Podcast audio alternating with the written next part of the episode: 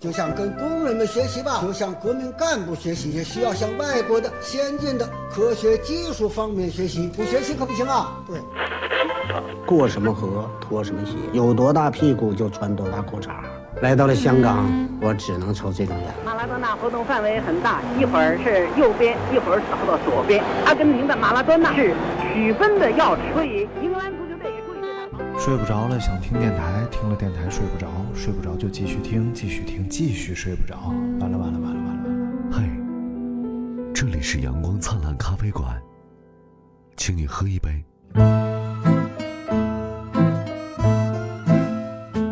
啊，最近更新有点勤，哎，然后今天没有刘大明为什么？啊，因为刘大明去那个昌平骑行什么比赛给人送咖啡去了，啊，昨天冰滴滴一天，哎呀，可以呀、这是这是。冰滴咖啡，它是上面有一个那个大的斗儿，那这种是人家给他钱还是他给人钱？当然是人家给他钱了，要不他疯了，他老接这种活儿，去奔驰四 S 店给人冲咖啡。啊，是这种啊，我以为是去那个，比如说你这个咱们之前去的房车营地，啊给你一个摊位，那你不得交钱吗？然后你是挣挣别人的钱。那不，是，那应该是就是人家组委会请他去给补给，就作为一个咖啡师。作为一个特色，哎呀，嗯，太有特色了。对对对，啊所以今天播客咖啡。所啊，对他估计今天要宣传我们有一个自媒体。啊，对对对，啊，然后他就去开着他没有办进京证的鲁 F 牌照的车就去了。哎呀啊，真的啊他他自他觉得肯定不会扣分的。啊我就让你你要把这事儿给他说出来。作为一个已经扣过十八分的人，我要告诉他。哎呀，太惨了。哎哎，今天我们这个又进入这个午后闲扯的板块啊。哎呀，我是头一次参与啊，非啊，是吗？常开？心啊，金金正趴来到我们节目当中，因为这个这个这个接连录有内容的这个选题啊，嗯，昨天录的是健身，健身教练，然后前天录的是录呃，那个泉州。啊泉州，泉州升堂，然后大前天录我已经想不起来了。啊。啊，无所谓。啊哈哈哈，大前天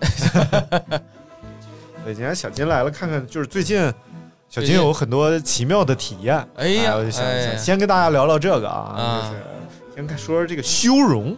啊，修容哎呦，这个哎这个我太好奇了，这是干嘛呢？就是我在我在网上看这个视频啊，嗯有那个女的穿的就旗袍啥的，啊都是很端庄，啊啊，然后下边躺个胖子，哎呦，那女就扇他嘴巴子，啪啪啪啪，然后还拔鼻毛，哎呦还，砰，哎呀，就那样。这这都是正正经项目吗？啊，这是正经项目，啊就是就是以一种很戏剧性的手段给它拍出来。然后我一看，我去，一百多万粉丝 哇塞，都这么牛吗？啊！我就想说，那那我一看是北京啊，我去能不能蹭个热度啥的呀？嗯我哪怕我花钱去做一个这个也行，我觉得这项目还挺有看点的嗯，啊。结果一打电话，人说啊，欢迎你来拍，给你免费。哎呦，我说哎呀，我这这么好吗？嗯啊，我想，然后那个就那个人他自己做了两个号，嗯，一个一百多万，一个六十多万，真实吗？真实。哇塞，我说你这还挺厉害的。嗯，然后他就对这个关于探店类型短视频怎么做，哎呦，哎呦，给了我好多好多的建议，然后包括怎么变现什么玩意儿的，啊，然后包括一些呃，比如说同行们大概都是什么价位，嗯还给我进进行了一系列的透露。啊，我说啊，原来是这么回事儿啊，嗯就是一个可能二三十万粉丝左右的号，嗯，你如果没有公司。你就是一个人一个摄像，一般来说就是就能挣钱夫妻档，啊，完全可以以这个为生。哇塞，每个月的营收大概在两万块钱左右，哦，就两就是二三十万粉就已经能有两万块钱左右的营收，对对，而且是每月啊哇啊，嗯对对对对对，然后这个就很很好很好赚钱，因为因为就跑圈有好多这样的，然后嗯。我知道的就有几个就是这样夫妻，对然，后就做一个号，对对对然后互相拍跑步。好的情况下，其实夫妻做仨号啊，是对的，男的一个，女的一个，然后一个情侣号，然后仨号互相带，有一个涨粉都涨粉，哦，嗯。我我是看那个有一个那个天津的，嗯，就是陆陆小姐和什么是就就是那俩两口子，对对特别喜欢，还有。嗯然后他俩就是一人一个号，还开个孩子号，啊，对对对，哎，小孩还特这个模式嘛，哎，对对对，有点意思啊。但是前提是没有公司，那有公司，像我这种情况下，就只能分账了。就而且也不会变这种线的。分完了之后就就是对公司来说，这个这个线没有意义，对你来说，对我来说更没有意义。对，这玩意儿反正我觉得当个乐儿还行啊，真是当职业的话呢，你还是得就是审视一下自己有没有这个能力把它做起来啊。对对，反正就还挺好玩的。最次你能去人家吃一顿嗯啊，你打电话你说我这自媒体，我这账号你看我这状态行不行嗯啊？但其实一般情况来讲，这个探店号这个量啊，多少都掺点水分，嗯，因为它这个钱能赚回来啊，啊。对，所以就哎，你说那种是你说像比如说大某狗啊，嗯他这种他是要自己消费的吗？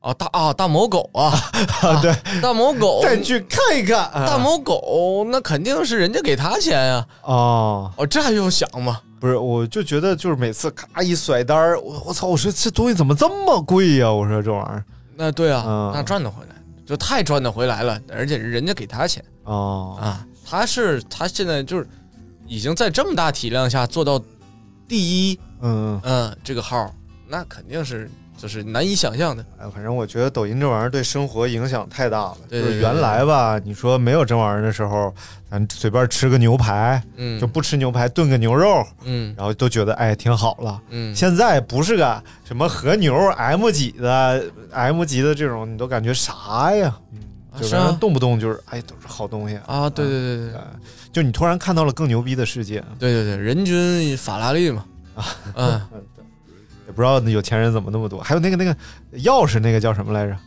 什么钥匙什么呃掏掏钥匙，动不动就掏钥匙，咔解锁啊？那是同行，同行不说他了。啊！不 算了算了算了，不说他。嗯，哎，说说那个修容吧。然后对，然后我就去了嘛，去了。我说他们家其实主要你要说这是什么店啊？这是个采耳店，哦哦，掏耳但是采耳这俩字儿呢，在短视频上不让提，嗯，咱也不知道为什么。我没和你喝这个。OK，咱也不知道为啥嗯嗯不让说这俩字儿。然后我说这是一个什么？当然我就把这个采耳变成了修容啊啊。采耳项目也非常丰富，啊！有给你倒水呀，哎呦就拿一个那个就是带回音儿那种嘣儿啊这这有老大天一个在你脑脑叫余音绕梁啊，然后还你耳朵插根棍儿，然后那个音叉嘣当当当当，有有没有火？星撞地球？那是什么人啊？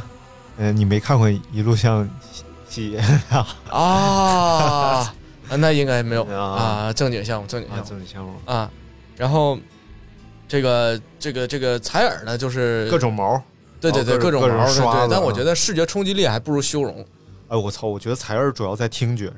对对对，我第一次采的时候是在鞍山，嗯我以为采耳就是抠耳朵，嗯然后呃大姐说：“哎，你采个耳吧，小伙儿。”我说：“那采吧。”我说：“嗯那好久没掏了，掏一掏吧。啊，你洗脚了吗？你给我踩。啊然后他就把那个我都没看着是什么东西，我侧躺，它就放进去了。嗯然后一转，我就感觉耳朵里哗啦哗啦。我觉得这玩意儿就是什么东西嘛，你老弄啊，嗯他就没那感觉了。但你嗯头一回肯定有特不一样的感觉，哎，对对对对对，因为我没有弄清楚他把啥塞到我耳朵里去了。嗯，我就感觉我耳朵里是一堆耳屎在碎裂的感觉，特别爽。啊这个就感觉咔嚓咔嚓咔嚓，你是这么理解的？然后越来越痒，嗯然后就是本来不痒，嗯，然后它越骚你越痒，然后它在骚的同时，你一边有点解痒，然后一边又更痒。我靠，整个这感觉太挑逗了，我操！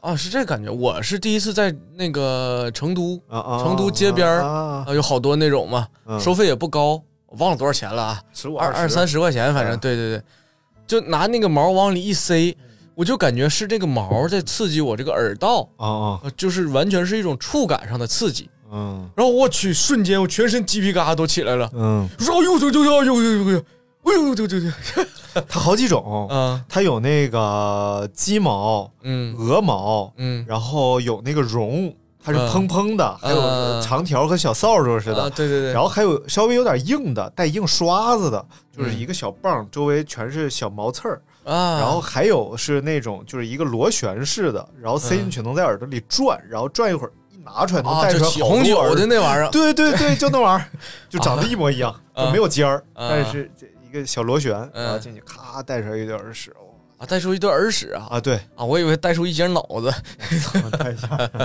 起脑子，食脑狂魔啊！反正采耳是个挺神奇的东西、嗯啊。他那他们家如果说就是呃正常消费的话，采耳是多少钱？采耳在一六八吧，应该是哦，不便宜，咱三里屯嘛，毕竟是。啊，在三里屯啊。然后这个我就说体验他们那最神奇的项目，嗯。就是一个是扇扇嘴巴子。啊，扇嘴巴子是咋回事呢？他就是要是那人比较懂懂短视频呢，嗯嗯，他扇嘴巴子其实就是一个给你敷完面膜、补完了水，就是所有项目都结束之后，啊、拍拍。拍拍拍脸，嗯。然后他觉得那那样没有看点，嗯。你就使劲扇嗯啊哦啊，就啪啪啪啪啪删完之后，这视频点赞就贼高，对对对。这玩意儿吧，就是你好好做呀，不一定能火。对对对咔咔就整一下子，啥也没有。对对对然后就再有一个就是纯天然的，他只要是干这事，不管他怎么干，都都都都好看的。嗯就是他拿那蜜蜡，嗯，先给它加热了，啊溶解溶溶我就是是叫蜜蜡，反正他们管它叫蜜蜡啊，其实就是那个类似火漆啊啊啊，啊，应该是个蜡，应该是个蜡，反正。肯定是蜡质。对对对对对，温度不是很高，我觉得应该是它，因为它肯定要防止皮肤过敏啊什么的，它肯定是低温的一些那种可食用蜡，就是应该是那种食食品级的蜡。然后对对对对对，还感觉就是还行啊，看着晶莹剔透的，嗯。颜色也挺好看的啊！一加热，加完之后温的乎的，塞鼻子里，我操，塞鼻子里，啊我以为是塞俩黑鼻子，塞俩鼻子里。啊。啊，然后等等大概两分钟左右嗯。凝固了，嗯。从你的鼻子捏着你鼻子，拽着那棍儿，先轻轻的转一下，嗯，然后噗，哎呦我操，太酸爽了！然后这所有鼻毛哦，就是我靠，真的不会打起来吗？没有没有没有，但是其实没有那么疼，其实没有那么疼。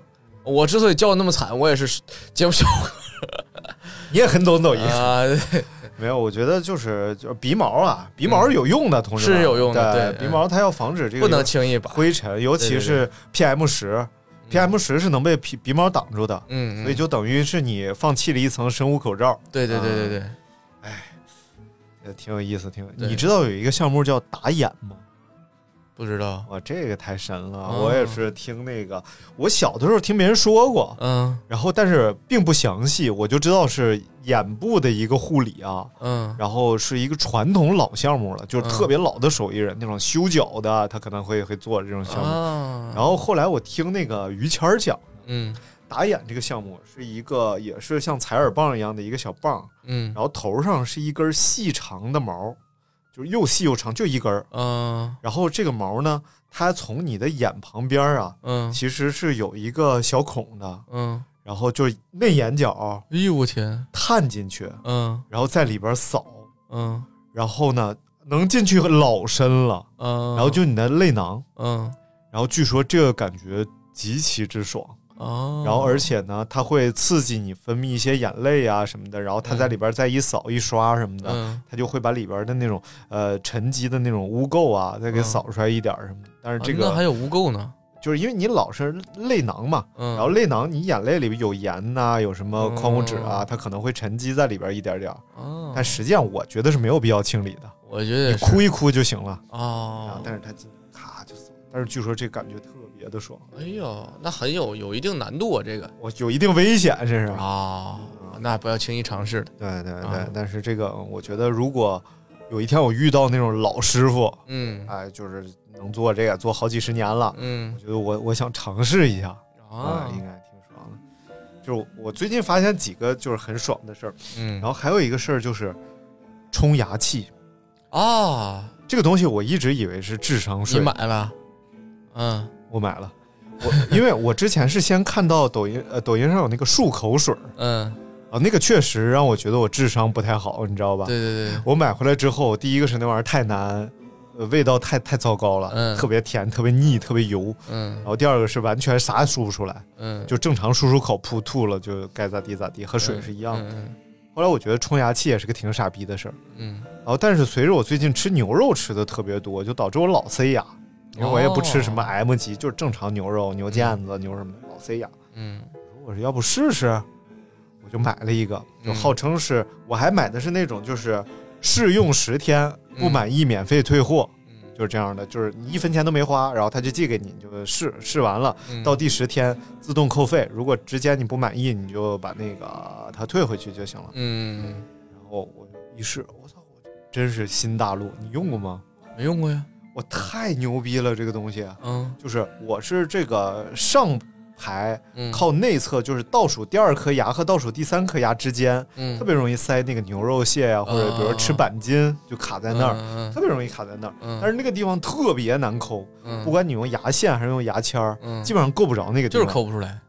对然后我就买了这个冲牙器，是某米的啊，哦然后它一共有四个头儿，嗯然后有冲舌头的，有冲那个牙缝的，然后有说是是怎么怎么，我也记不住了。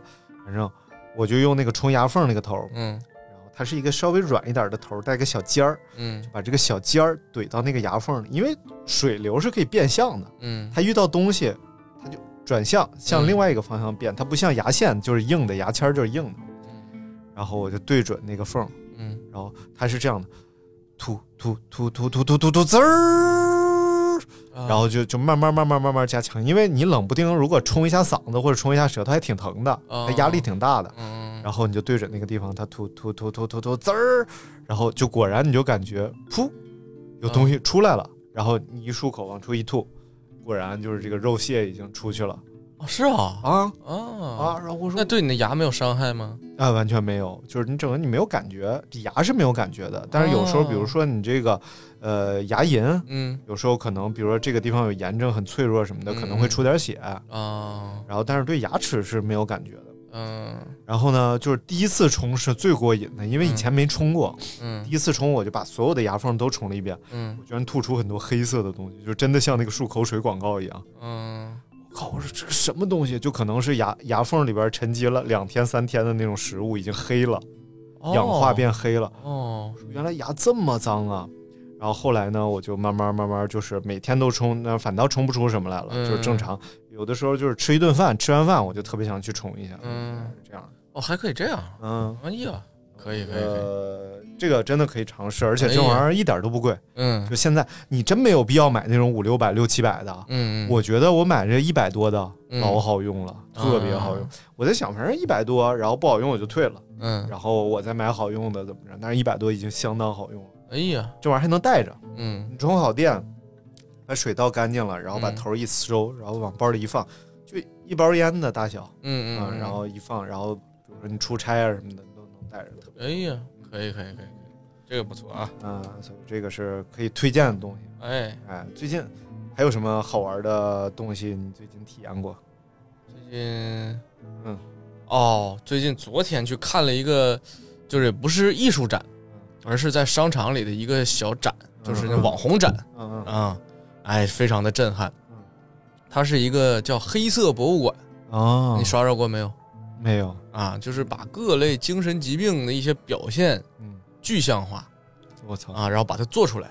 就是那个什么天才在左，疯子在右。对对对对对对对，就是类似于那种。然后他比如说，呃，对于就比如说第一个展厅是这个，因为因为因为因为那个怎么说呢？这个这个展确实是他写了好多那些真实的聊天记录啊、嗯，日记呀、嗯包括说病历啊之类的这些东西，你看完之后，这就会觉得特别压抑啊。然后第一遍的时候，那个就是就是真的怎么说呢？我是一个很难被打动的人，平时，嗯，但我看完那个，我去，我我真的就是感觉是感觉是我，就就这么形容吧，我像是一艘小船儿被海底的一个怪物给拽了进去，这种感觉。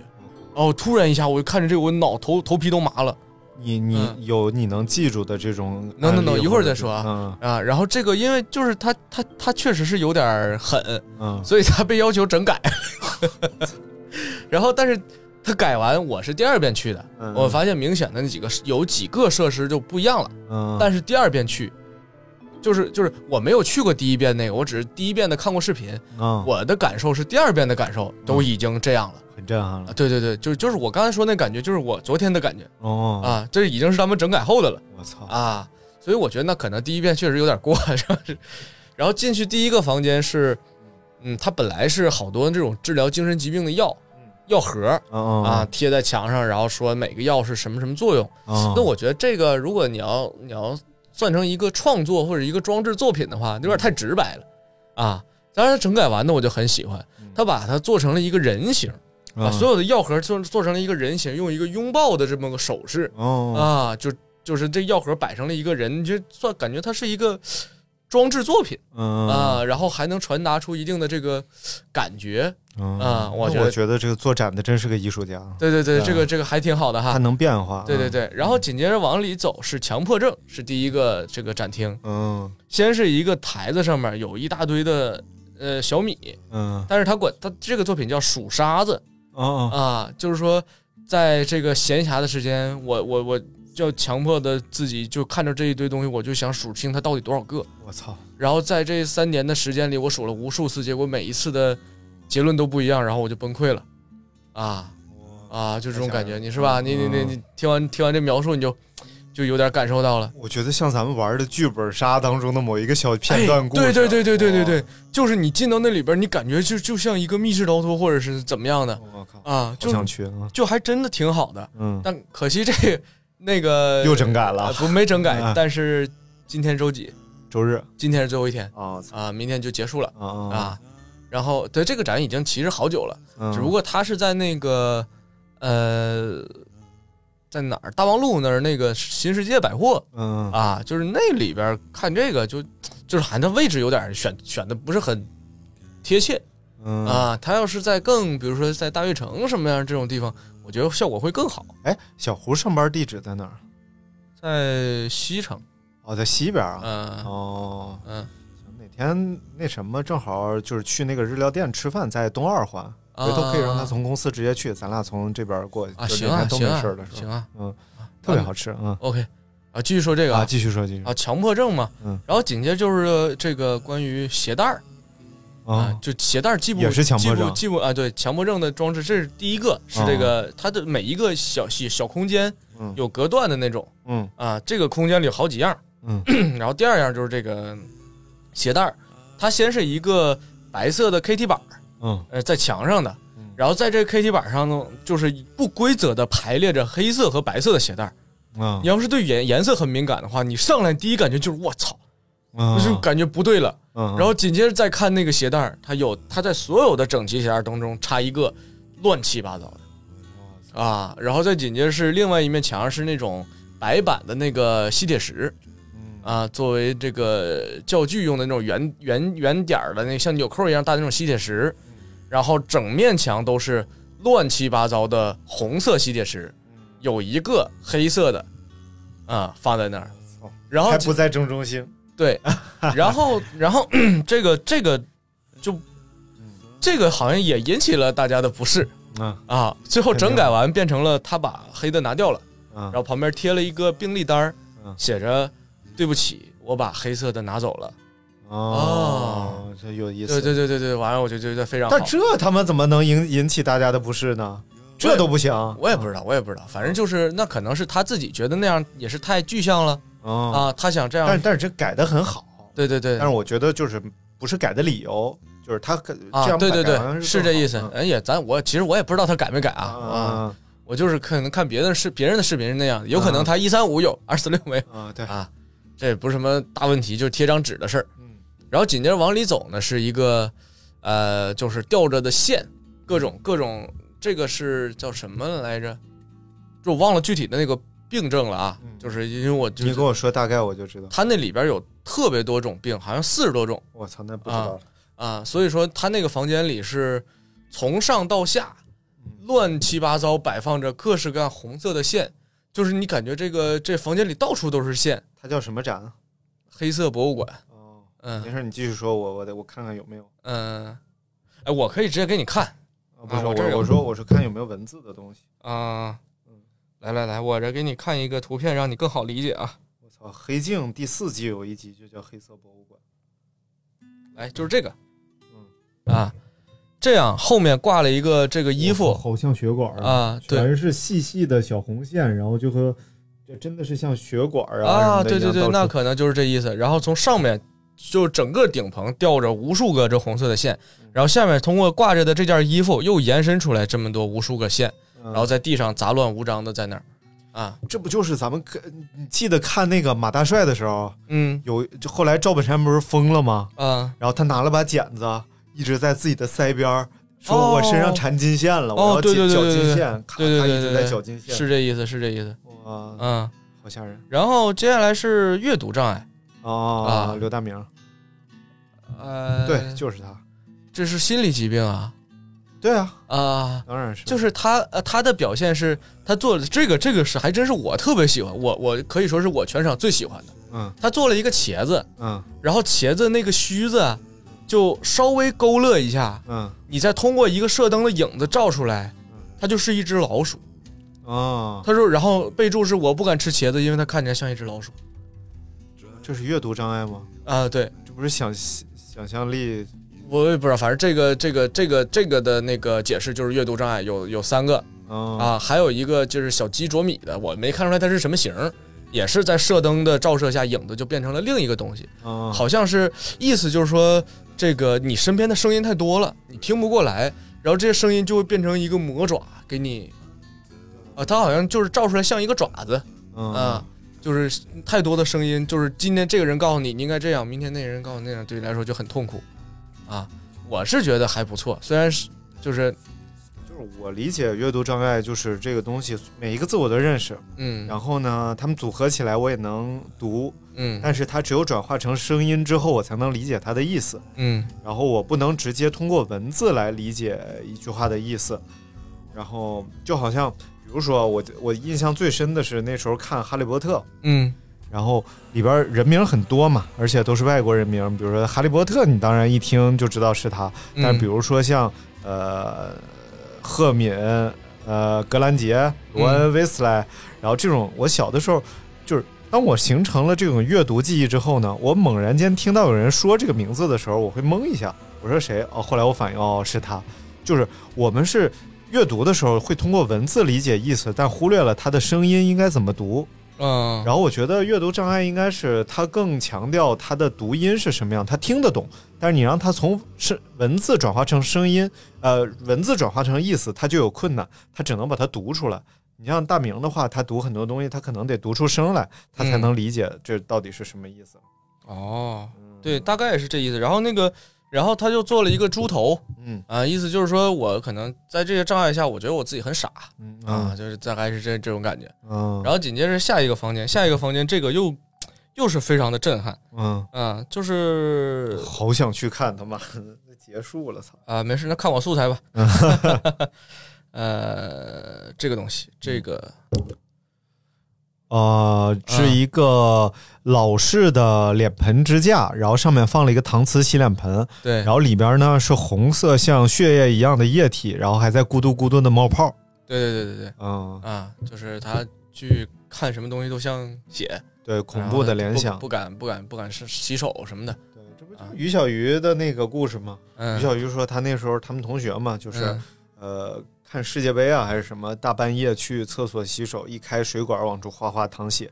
他一开始没注意，然后洗了个脸，结果发现溅了一身，哭尖叫就跑回寝室了。但回去什么都没有，我去，啊，因为他反正你要悬一点说啊，他是、呃某某大学啊，你知道他那大学吧、嗯知道知道知道知道。然后他们那个新校区呢，说新校区整个是一个八卦的形状，嗯说那块儿原来是坟地，然后就是啊。通过这种建造来改变一下风水是怎么着？啊，那是校园都是这种传说嘛。嗯，啊，那传媒大学核桃林之前也是这。个，没有，呃，我我们那儿那个医科大，嗯，它真的是就是挺神神道的，就是？一进门嗯。就是一个大屏风，你见哪个学校校门正对一个大大的屏风，嗯。前门后门全是，嗯。就是说其实它整个因为人体标本太多了，嗯，所以它要挡一挡，就是别出去，外边的也别进来。哦，挺挺神道的，反正、嗯，对对对对对。然后这个是，然后接下来这个就更更更吓人了，这是一个卫生间，然后卫生间我上长满了这个，藤壶，对对对对对对对对对对，然后在那个这有一个洗洗手台，嗯。一个浴缸和一个呃马桶，嗯，然后里面都是头发啊，然后外面是这样红色的，嗯。这个其实就是特别像我们小的时候，比如说嗯。看了一个恐怖片儿，嗯，然后比如说就是呃厕所里伸出来一只手那种恐怖片儿，嗯。你就不敢自己去上厕所了，对对对，你就总觉得那里边会伸出来一只手。然后，但是他这个更过分的是，他真的能看到里边伸出来一只手，嗯，就可能是这样的，对对对，寄生满了藤壶，可能这是他的一个恐惧。我觉得这样的人，就是因为他，我觉得这种人可能是某种类型的天才，嗯就是他会把自己想象当中的东西具象成为能够看到的东西。嗯我特别怕这个，然后因为我太恐恐惧他了，然后我把它变成真实的了。嗯很可能他就是某种类型的艺术家，但是在文明社会当中，我们把这种称之为神经病、精神病。嗯然后再接下来这个，这是一个墙，就比较具象的几个影子，啊、就每个啊墙上都会有一个，它是透明的这种磨砂玻璃，然后会有一种影子趴在玻璃上的这种感觉。对对对对对，一个是这种趴着窗户像就想要出去有个人的那种感觉，还有就是人指着你，像像指责你的样子，嗯，还有就是头发和一个虚无的脸，啊，就反正各代表着各各种各样的心情吧。我觉得这个人对这个各种病症的这个研究还是可以的。对，而且我觉得这个后边这几组啊，啊其实都是我觉得普通人，嗯。比如说当我们夜深人静的时候，如果想象力丰富啊，或者是你总是害怕会发生的事儿，对对对对，但实际上，这些事儿可能永远都不会发生。嗯比如说你突然在窗户上看见个影子，嗯，你的床底下突然有人说话，对对对，然后，但是就是他们因为就是可能精神上的一些不卫生啊，嗯 精神卫生健康方面的问题，他们能把这些东西都看到听到。嗯嗯嗯，对，是这意思。这要在古代，那不就叫比如说就是通灵、啊开天眼，啊，是可能是这种。然后紧接着是一个，这个我还挺喜欢的啊，嗯。是嗯。啊这个嗯，一个雕像，雕像上被就是被油泼了被被墨泼了一样嗯。啊，这种啊一半脸。嗯。然后这也就是这个展主要想表达的一个内容，嗯，就是我在人前是另一个状态对。啊，我在自己的这个世界里又是另一个状态。对然后就是本身我已经很痛苦了，我已经生病了，然后我还得装出这种没事儿的样子嗯啊，然后这个就是不光是对自己、对家人、对朋友，还是对整个陌生人，我都不能去表露这个嗯状态啊，然后我也不会去治疗或者怎么样的。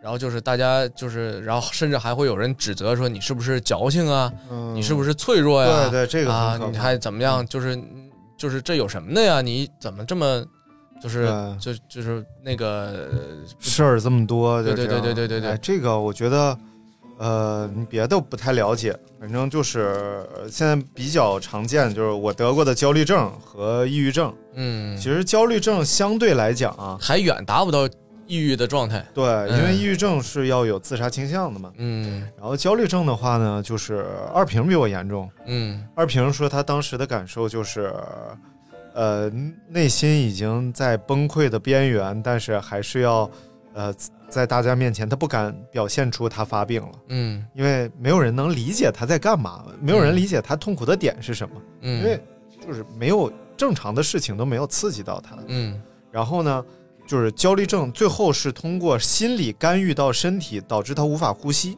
嗯然后导致他抑制自己的呼吸，嗯，然后他去医院，他觉得自己要憋死了，去医院大夫说喘气，他马上就好了。嗯就等于这种东西其实是通过心理的方式来，就是会干扰你的身体。嗯，所以真的跟大家说，要关注这种就是呃心理卫生、心理的健康，一定要积极。我觉得就是心理治疗师这个东西啊，就是嗯咱们国家不叫心理医生，嗯，然后这个东西它远没有到这种医生，它叫心理咨询师，对，心理咨询师。对对对嗯然后他也不能给你开药，他不会给你诊断你是什么疾病，但是他会引导你，让你的心理健康变得更好。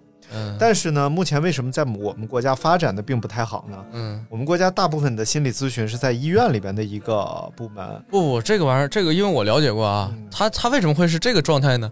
因为你要考这个证，嗯需要两年的实习经验啊啊，所以你必须得有医院的那个状态，你才能往后。就是嗯怎么说呢？然后我直接想要给你咨询，我没有这资格啊啊。对，然后就是我了解到的，因为就是我自己也找过，也帮别人找过嘛。嗯嗯，就是去医院的话呢，第一个是、呃作为一个本身心理健康就有问题的人来说，他会警惕，对就是我是不是有病？他这是一个重要的心理暗示。对，然后还不希望我自己太严重。对，嗯所以这是一个重要的心理暗示。然后呢，再有呢，就是我觉得，因为如果你开一个心理门诊或者心理这种咨询的这种小的诊所、诊室的话呢，嗯又会就是很难 cover 掉你的成本，嗯，因为现在选择咨询的人其实并没有那么多。对对，我觉得有心理问题的人很多，嗯，但是能意识到自己有问题，然后选择去治疗的人很少。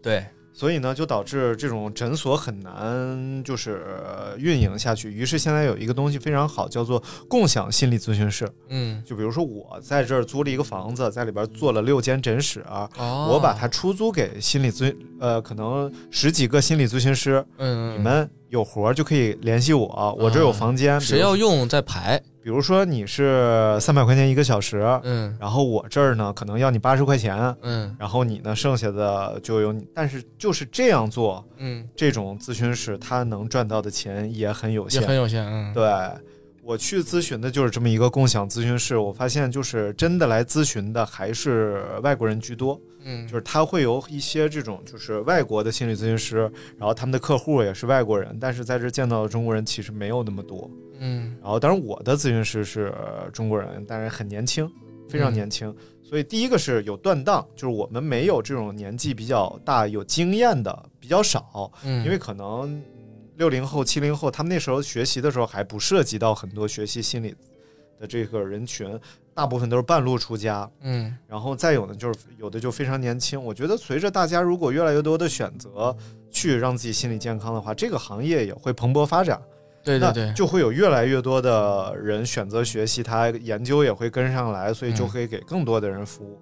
所以我觉得关注自己，如果觉得自己心理方面有痛苦、有不舒服，去咨询一下，跟他聊聊天会有很很而且然后这个这个就刚继续说刚才这个，然后这个展所表达的意思呢，就是说嗯好多人一方面就是我说刚才那个状态，他不敢去医治，嗯然后或者觉得医治也没有什么用。嗯另外就是好多人他不觉得自己有病嗯啊，他自己不知道啊，他说很痛苦，然后就想我操，我为什么？嗯，我是咋的了？嗯这这两天没睡好，还是因为因为啥事儿他意识不到啊？然后紧接着他又做了，接下来是一面墙，嗯这面墙呢写着从人类认为自己有精神疾病开始，那可能是弗洛伊德十十，就是很很很早十几世纪左右啊。这个这我我我没记住那个具体数字。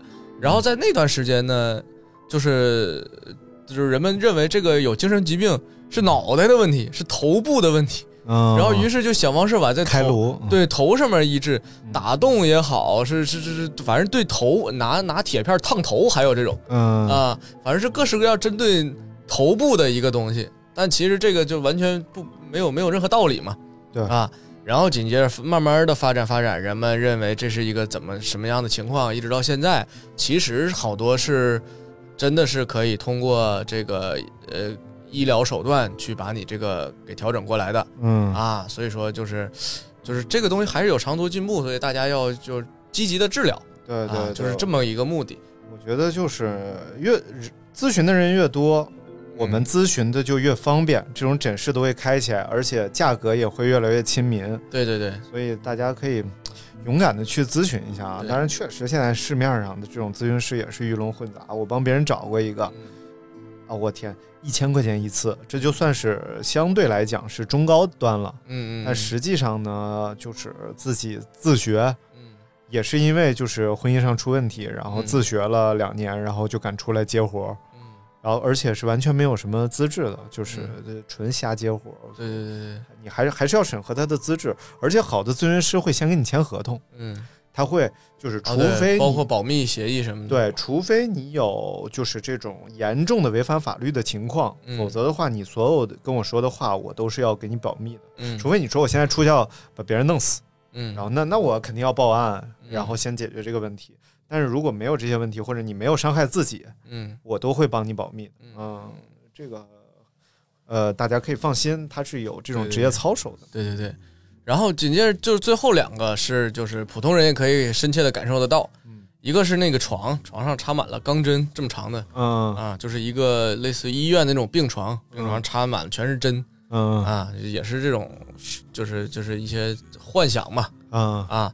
然后还有还有一个我也没看懂他表达什么，就是这一个人身上挂满了灯泡，嗯，然后紧接着正前方一个镜子，右侧一个镜子，嗯。他应该是通过这两面镜子的反射，能够照射出什么，就达到一个什么样效果嗯啊？但这个作品叫《灯泡人》，他也没有给出什么特别的解释，可能是就是固定的某一个病症的人能能够。嗯感受得到吧嗯嗯然后接下来是一个那种啊，就是在《爱情公寓》里也有也有过类似的桥段，就是你耳边的电话铃一直在响哦啊，永远停不下来。然后那电话铃铃铃铃铃铃铃铃铃铃铃铃铃铃铃，嗯嗯，幻听，嗯对对对，哦，对，幻听啊，然后然后把那个电话，它有两种模式，一种模式是这个电话铃啊，然后另一种模式是这个你接起来电话之后，电话里有无数个不同的声音在骂你。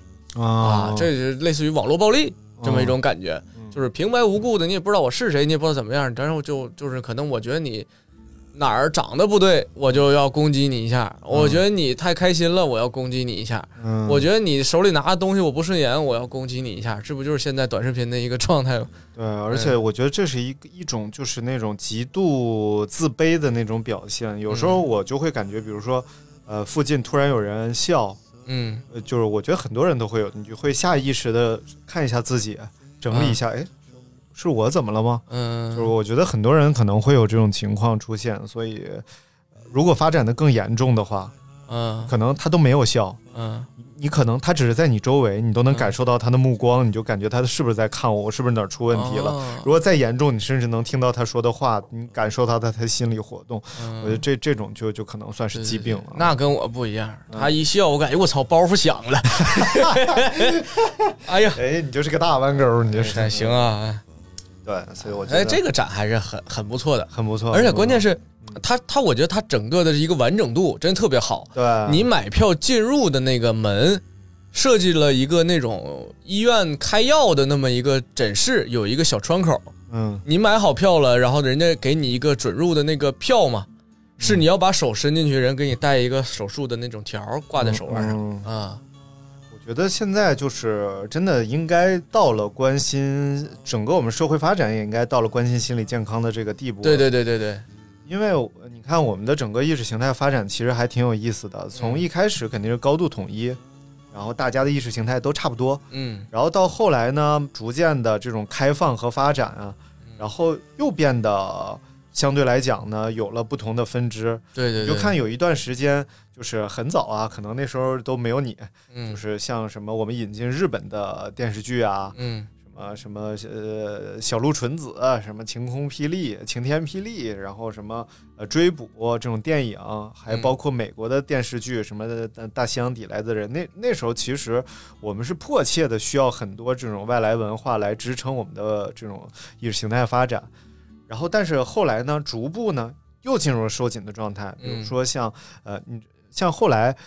一其实一开始我们国家引进的日剧特别多，日本嗯电视剧特别多，嗯，然后后来呢，到呃咱们开始看的时候，嗯就是韩剧变得特别多了，就韩剧会比日、哦我可能比你再晚点儿，啊，你你看的是啥呀？美剧了。我我看相声特别多，其实韩剧特别多，其实是一件什么事儿？第一个是我们在文化上的选择，嗯。就是我们可能和日本多少有点儿是吧，啊，然后也就没有选择它。再一个呢，就是韩国跟我们很像，是一个意识形态比较单一的民族，因为他们是单一民族国家，不像我们，我们但是意识形态上也比较单一，嗯。就是大家觉得好的，就是全民都觉得这好，嗯。觉得不好的，就是大伙儿都觉得这样不好。嗯。你就像比如说觉得整容好，嗯其实韩国全民都觉得整容没问题，嗯。不不存在就是有些人觉得整容没问题，有些人觉得整容太傻逼，就是大部分人都觉得整容没问题吧，嗯，就是意识形态还比较统一。嗯。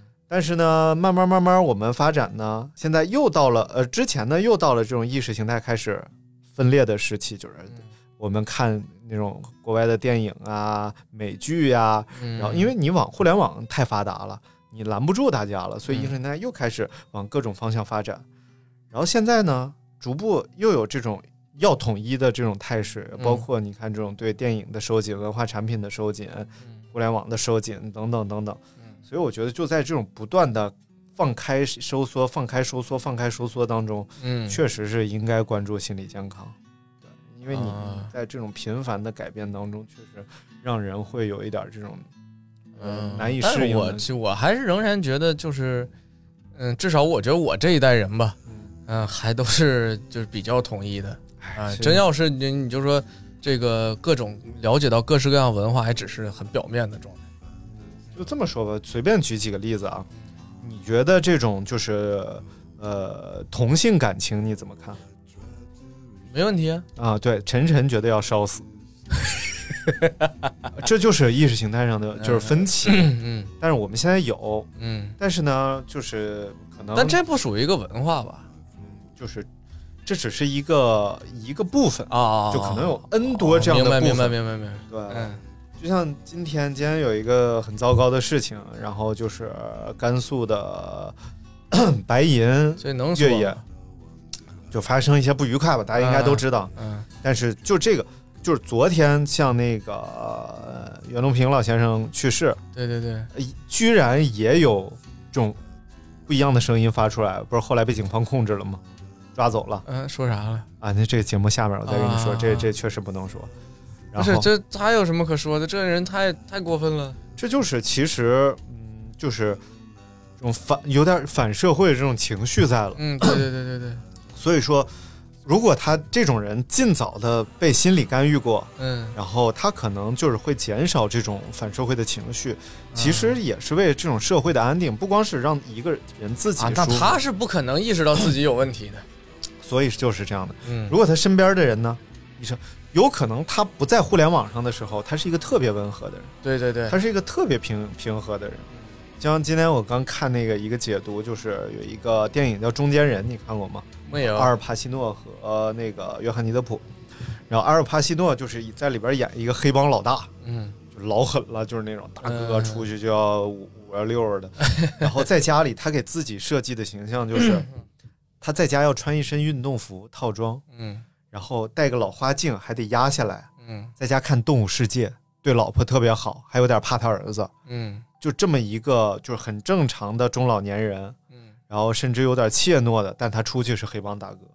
哦，其实这样的人很多，啊他可能在网上的时候，我操，谁牛逼啥也不是了，我看你就去你妈了个逼。嗯但是他可能在线下他太温和了，嗯他跟谁他都唯唯诺诺，他嗯可能是这么一个人。嗯嗯 那天看一个，就是我忘了具体他是说什么产品，比如说车啊，嗯，然后比如说你在互联网上问，请问一下十万块钱以下，嗯然后呃有什么车呃有什么车值得买吗？嗯指定有一帮人告诉你十万块钱那叫车吗？嗯，然后十万哪有买十万块钱车的？那加点儿你买这个不好，你买那个不好吗？嗯然后但是你这个时候要说十万块钱以下就他妈没有好车，不服来辩，嗯指定有一帮人在底下告诉你十万块钱以下有啥好车。啊，对对对对对对，就这就是就是互联网逆反情绪，就对好像在互联网上只有反着说话，大家才会哎，就是这意思得。到你其实来讲，视频的内核就是这个，啊，你必须得反着来嘛。对啊，就是你正常点评说这个东西好不好，没有人看，你必须我去踢馆，你这我这嗨，我觉得垃圾啊，就这，嗯。大家觉得哇，这人专业，这人厉害，所以我觉得这就是一种那种叫防御性的人格，就是大部分人现在都拥有了这种防御性的攻击性的人格。嗯你就像比如说，比如说我说刘大明，嗯我说你有毛病，嗯他肯定说你才有毛病呢。嗯其实这就是一种这种就是他要反过来攻击你。嗯嗯嗯但如果说我说你有毛病，他接收到这个，如果他的反应是我没有毛病，嗯其实这才是一个正常应该的反应。我先你说我，我对自己有个判断，嗯我说我没有毛病，嗯然后这个时候呢，我在反思，那你这么说，我哪儿有毛病？然后觉得嗯还是没有，或者是我的毛病出现在哪儿哪儿？嗯，说哦，好吧，我在这方面有问题。哦。这你想的真复杂，大明的想法应该我你那就哎这哎算了，你有毛病，所有人都意识不到这种，就是其实我也是一样的，就是可能你好一点儿，因为你整个你的这种状态、原生家庭，你是偏温和的人格，嗯但很多人其实都是，你你别动这个，我没动啊，嗯。但是他平明明他已经在动了，他一定要用一个方式告诉你我没动，他要保护自己，然后再反攻你，其实嗯。这就是一种那种心理上的防御，嗯，就是我一直在处于一个我马上我在防守，还要回呃进攻你的这种状态。其实这个是一个几乎是变成一种，就可能大家没有意识到，就变成一种就是比较普遍的现象。但是这种现象看起来对于一个人来说是一件小事儿，嗯但如果积累出来的话呢，它就是造造成每一个人心里有愤怒的这种点了。嗯甚至你会脑补出别人说你的坏话，然后来进行反击和防御，这个很可怕。嗯。就是你刚才说的那些心理问题，嗯，就明明这事儿没有发生，但我已经脑补的像它已经真实发生了一对样，对对对对那可能反社会人格就这样出现，对对对对对，嗯。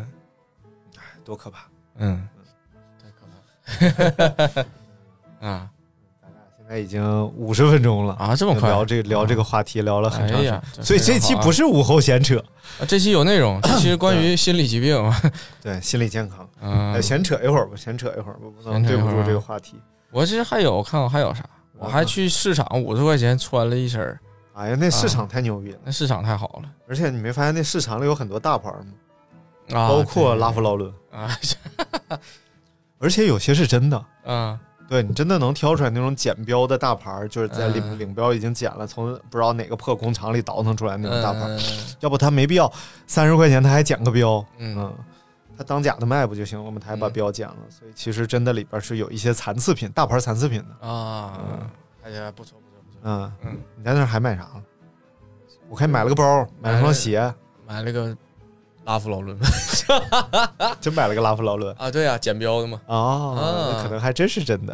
嗯，对，polo 衫是吗？polo 衫，啊，可以嗯可以，我也买过，哎呀，我也在那儿买过，挺好挺好。我觉得那大市场真的太精彩了。我觉得嗯就是我特别特别喜欢市场，我觉得市场是能够代表一个地方这种就是真正的当地百姓的这种生活状态的一个情况的。原来这边还有一个呃宋庄市场，嗯现在是搬了新的地方了，没有原来那么好玩了。原来宋庄市场特别漂亮，我会去那儿骑自行车，嗯大概是一个七八米宽的一条路啊，嗯然后两边是一人都抱不过来那种大的杨树，嗯然后特别高。然后呢，呃这种小贩如果是摊位的话，他会嗯选择树荫底下摆摊儿；嗯如果是这种坐商自己有店面的话，他会把牌子钉在杨树树干上。嗯然后一般这种大木牌子上面呢，也都是他手写的一些牌子，嗯所以这市场五花八门，特别好玩。嗯有卖旧货的，啊然后有卖那个苗的，嗯。西什么西红柿苗、嗯什么茄子苗、什么嗯。乱七八糟苗的，然后有卖菜的，有嗯卖水果的，而且全是他们自己种出来的，嗯。刚刨出来。草莓十块钱三斤，嗯。就是那样的本地草莓，哦，贼便宜。太便宜了，我那会儿熬草莓酱，我就跟他们买，哎呀，然后但是不一定能买着。嗯，如果今天没有，你就得去八里桥买高价草莓。然然后如果这儿出摊儿了，他们草莓还特好，啊，就你就必须草莓酱呗。就是你 你季节性的呀，有啥就得熬啥呀。啊，啊，你不能反季节熬更贵。啊。你那个不叫酱，你那个叫罐头。主要他这儿的这种本地草莓就是特小，嗯。不太甜，嗯。但是草莓味儿特别香，嗯。就很适合熬果酱，啊，因为果酱加糖嘛，对对对对对，真的还挺好的。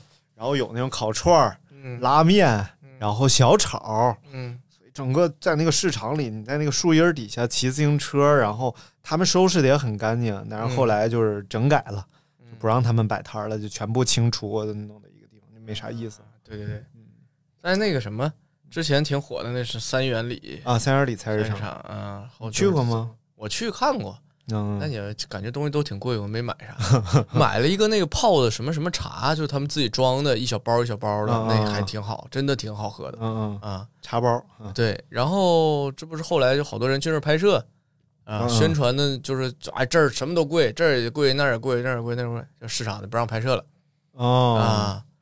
然后不让拍摄了，那个就是有一个三元里，还有个新元里，是不是？啊，不一个不是一个，嗯我也不知道是不是一个啊。然后前两天有个艺术家在那儿弄了个展，哦，我好像啊抖音上看市场里上面挂书法，邱志杰我特别喜欢，我觉得巨牛逼嗯。啊！就之前画地图的那个，嗯，不太知道。呃，就是他把各式各行业嗯。用地图的形式呈现出来啊啊，然后从这个地，与其说是地图，不如说是一个就是呃呃行业的这个细分工种图嗯。啊，就是以这种地图的形式，比如说那个美术行业，嗯。从美院到拍行到啊艺考培训啊，这那这那然后这种，然后比如说就是就是各式各样的生态，然后、嗯。呃，其中其中这个就是叫呃这个这个这个内容之细致，嗯，然后行业之广泛，令人震撼。厉害，哎，我觉得我就太帅了，简直。嗯，然后它有各式各样的，包括它有汽车行业，啊，然后四 S 店，然后什么什么什么，然后发散到销售，然后什么媒体这那的，就是什么都做过。就。就就是画了个生态闭环儿。哦，对对对对对对，生态地图，对对对对，就是这个意思。哎啊。然后就里边特别有意思，然后嗯包括一些呃，就是让让说的不让说的，什么都有。啊。啊，就就很很有个性。然后人家采访的时候也是，小姐是吧？在几嫖客啊，对对对，不能说啊，不能说，不能说啊。然后那个采访的时候也是，你会发现他的采访特别少，啊因为他都叼着烟跟你说话。啊！哎，这个不是，我们老北京人 起来就是这一说没有没有没，就还这挺有范儿的那啊，那状态啊。然后之前那个展在那个 UCCA 展，整个那一面墙，现现在那面墙还是还是他画的地图啊啊，就是他手绘在特别大巨大的一面墙上一点点画的。啊，他直接在那墙上画的用个大架子，然后给嗯天天天天升起来开始画，画了好像一两个月吧，还是。嗯啊，非常厉害的一个人。主要就是脑脑洞也很大，嗯然后再加上整个这东西，它肯定也有美感在里边。对，然后他这个你说是画也好，书法也好都行，嗯，然后所以说他也他自己也玩这种书法的展啊，哎就很厉害，很帅。啊。他可能里边不让拍摄，我就我我觉得这这才是真正现代艺术应该表现出来的样子，就是它可能有多种载体，然后这呈现出最终的一个呈现方式。对对对，然后不管你是想表达，还是想展示，还是想传递，然后你都可以用用各种各样的载体综合的把它。哎，就是表达出来。我觉得嗯传统的很多艺术，它可能是通过更单一的方式，嗯美术、书法，然后或者简单的融合，比如说像我们的文人画，然后文人画上面再加上一些书法的作品，对对对然后这比比较单一。但是现在真的太丰富、太综合了，本来就是一个物质爆炸的年代，所以在物质爆炸的年代，你就要通过爆炸的方式来展现出更多、更丰富的内容，很好，有意思。有意思。行了，行今天咱们也差不多了。哎聊了很多啊，然后也祝大家这个身体健康啊，千万不要尿酸过高。哎呀，啊下礼拜五我就去医院了。行行行，这个看看到底什么原因啊？遵医嘱最重要。嗯，好嘞，那感谢大家收听我们今天的节目，呃拜拜，拜拜。